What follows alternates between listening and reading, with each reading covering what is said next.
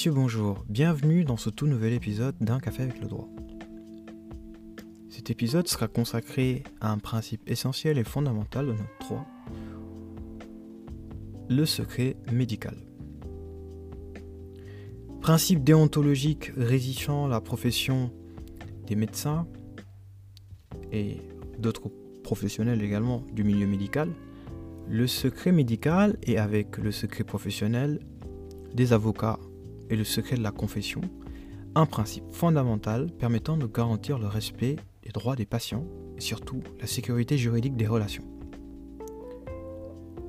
Dans ce podcast, nous reviendrons sur le cadre légal du secret médical en France et sur la possibilité de lever du secret médical.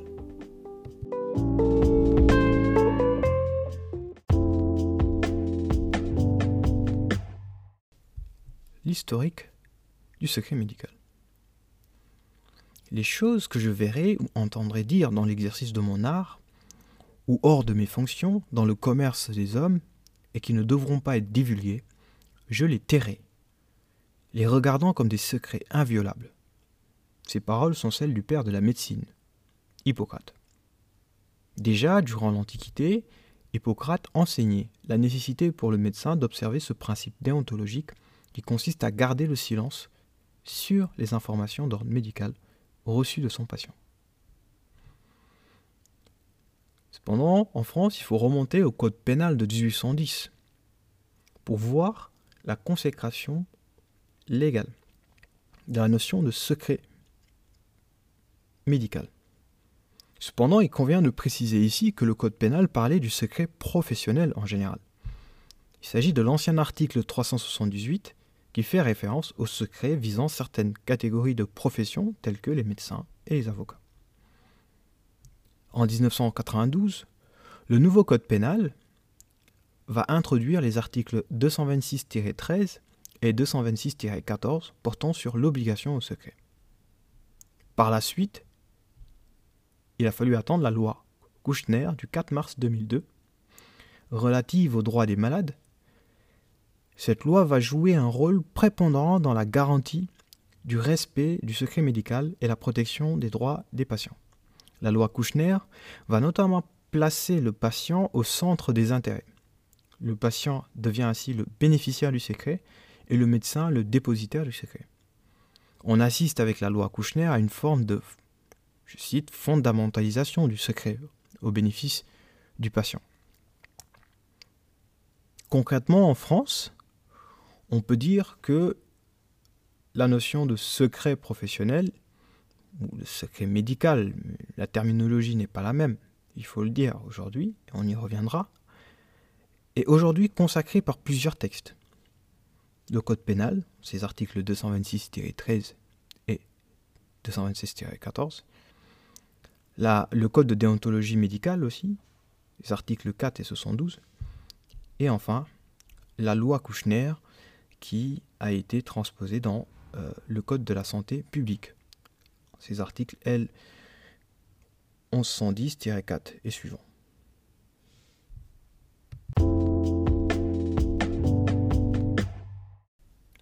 Aborder la question du secret, c'est aussi se poser la question de savoir quel est le contenu du secret, qui est tenu au secret, quelle est l'étendue du secret médical.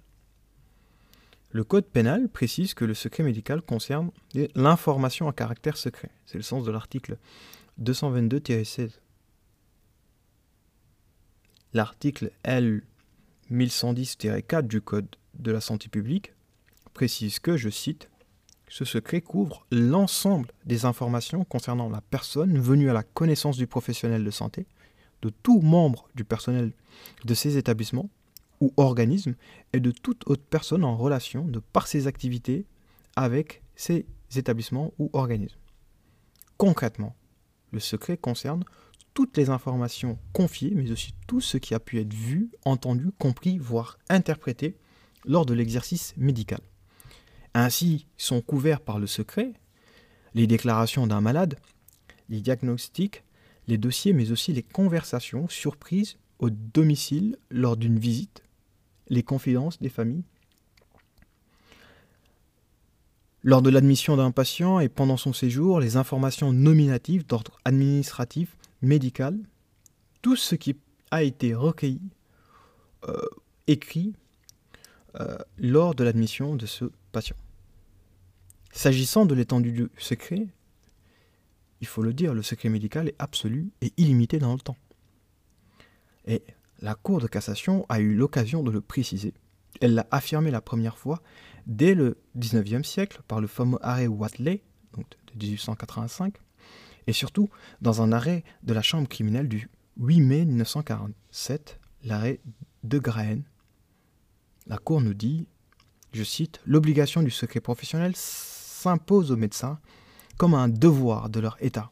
Elle est générale et absolue, et il n'appartient à personne de de les en affranchir. Que faut-il comprendre par là?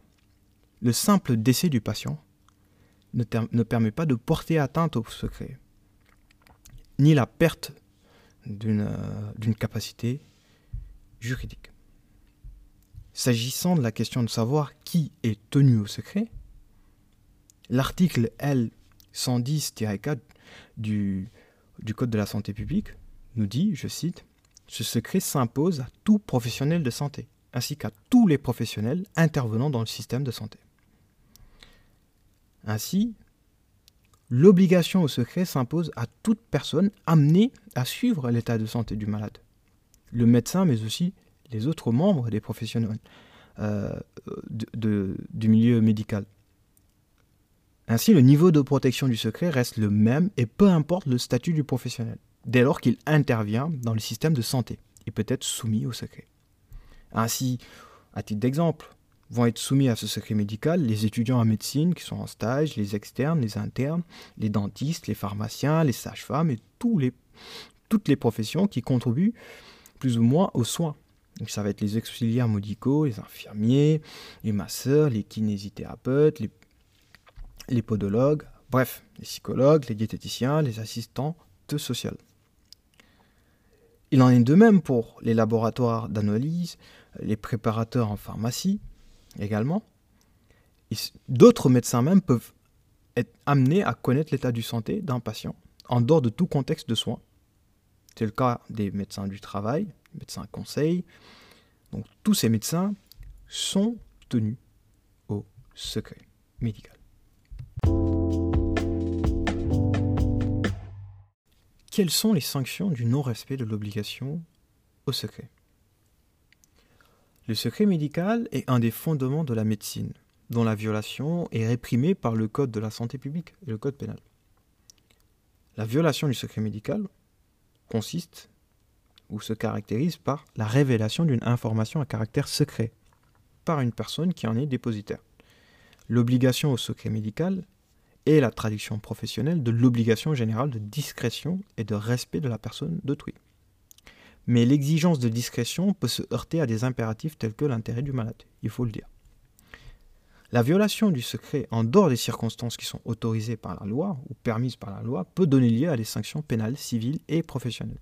Sur le plan pénal, euh, la violation du secret est un délit qui est prévu au Code pénal, qui est sanctionné par une peine d'emprisonnement de 1 an et une amende de 15 000 euros. Donc c'est l'article 226-13 du Code pénal. À côté de cette sanction qui est pénale, il est possible pour le patient d'envisager, évidemment, des dommages et intérêts pour réparer son préjudice en engageant la responsabilité du professionnel de santé, mais il est également possible que ce professionnel de santé, qui parfois est rattaché à un ordre médical, puisse être sanctionné sur le plan disciplinaire.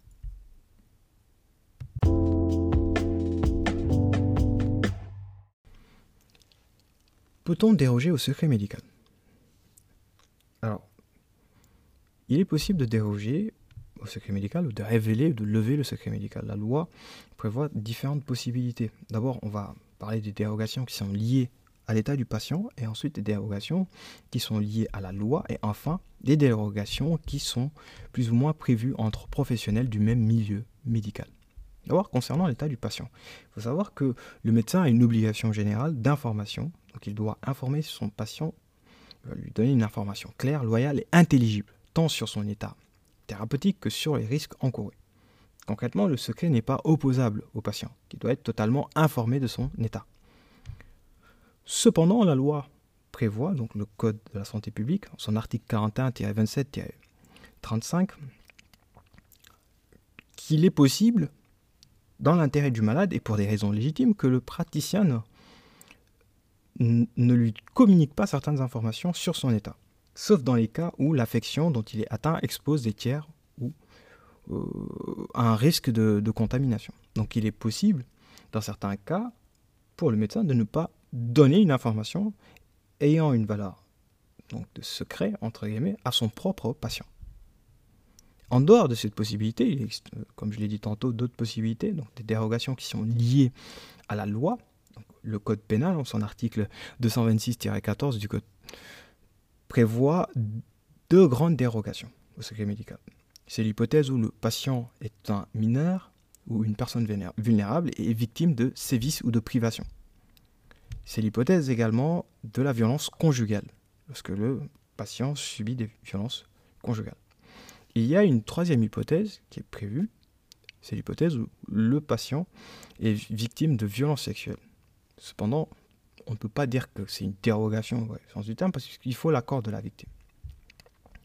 Cependant, si la personne tenue au secret se tait sur ce qu'elle a pu connaître, cela ne la, dispense pas de faire un signalement, c'est-à-dire de mettre tout en œuvre euh, pour, enfin, de mettre tous les moyens susceptibles de porter mettre en œuvre tous les moyens susceptibles de porter secours à la personne qui est en, en péril.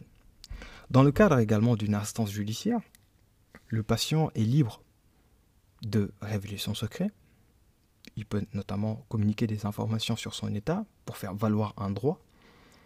Le médecin peut, comme tout citoyen, être cité à comparaître en qualité de témoin. Il est tenu de comparaître, de prêter serment et de déposer. En revanche, euh, hors cas où la loi lui impose de parler, il peut garder le secret. Notamment, il lui est permis de ne pas révéler son secret, tout simplement, en âme et conscience.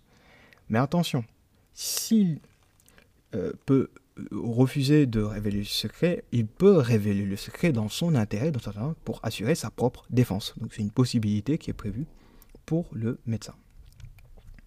Donc en dehors des dérogations qui sont prévues par la loi et, les dérogations qui sont prévues dans le cadre de la relation entre le patient et son médecin, il est possible également, entre professionnels, évidemment, de euh, révéler, de lever le secret. Donc, c'est le sens de l'article L110-4-2 euh, du Code de la santé publique qui prévoit la possibilité de partager des informations protégées par le secret avec d'autres professionnels dans le cadre d'un traitement ou de la mise en place d'un parcours de soins.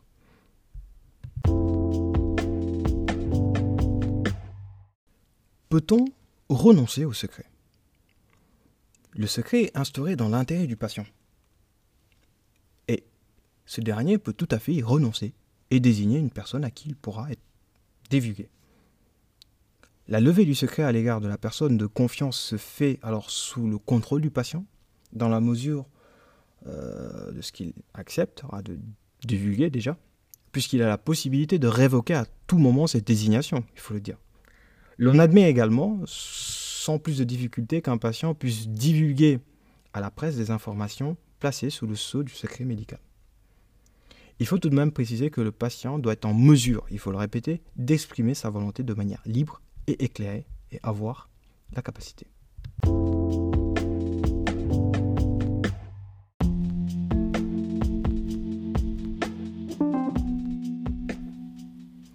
Question du secret médical est toujours d'actualité.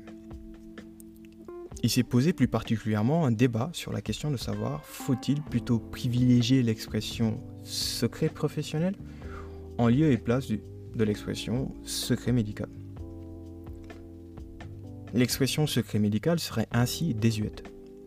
En effet, une partie de la doctrine a pu soutenir que le secret médical n'existe pas, puisqu'elle laisserait entendre qu'il existerait un secret spécifique au corps médical et qu'il n'englobe que des informations médicales. Or, le secret médical englobe toutes les informations intimes que le professionnel du milieu médical a pu avoir connaissance. Cette doctrine s'appuie aussi sur le contenu des textes de loi et codes de déontologie, qui, faut le dire, font référence explicitement au secret professionnel et non au secret médical.